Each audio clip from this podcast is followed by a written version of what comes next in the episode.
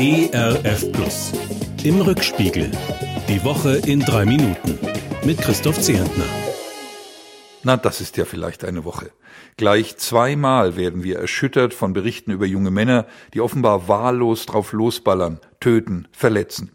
In Kopenhagen schießt ein 22-Jähriger um sich, tötet und verletzt Menschen, landet wenig später in der Psychiatrie.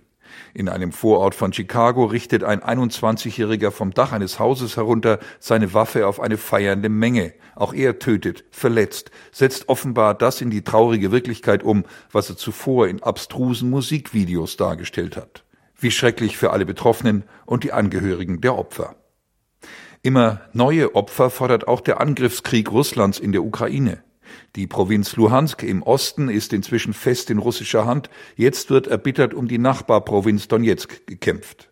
Wieder rücken russische Panzer langsam, aber unaufhörlich vor. Wieder sterben Menschen, müssen Zehntausende fliehen. Aus dem Süden meldet die Ukraine Erfolge dank der vom Ausland geschickten schweren Waffen. Doch immer stärker erweist sich die Abhängigkeit von russischem Gas und Öl als extrem starke Waffe. Worte aus dem Buch Hiob fallen mir ein, wo es sinngemäß heißt, man schreit, dass viel Gewalt geschieht und ruft um Hilfe. Doch man fragt nicht nach Gott, seinem Schöpfer, der uns noch in der dunkelsten Stunde Hoffnung schenken kann. Trotz der dunklen, der trostlosen Lage der Ukraine gibt es in der Schweiz erste Verhandlungen darüber, wie das Land nach dem Krieg wieder aufgebaut werden könnte. 40 Staaten, darunter Deutschland, verfolgen ein gemeinsames Ziel, eine freie, demokratische Ukraine nach dem Krieg. Solche Worte klingen gerade ziemlich weltfremd oder wie die Vorhersage eines Propheten, der über den Tellerrand hinaussehen kann.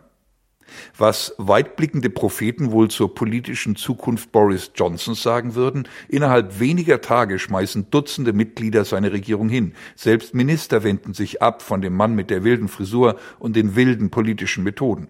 Parteifreunde raten ihm dringend zurückzutreten, doch Boris Johnson lässt alles an sich abperlen.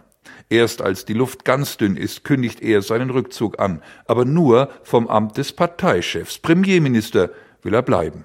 Ein echter Boris Johnson-Schachzug. Wenn die Folgen nicht so tragisch wären, könnte man fast lachen. Lächerlich für mich auch der Beschluss der EU, dass Atomkraft und Gas ab sofort als nachhaltig eingestuft werden.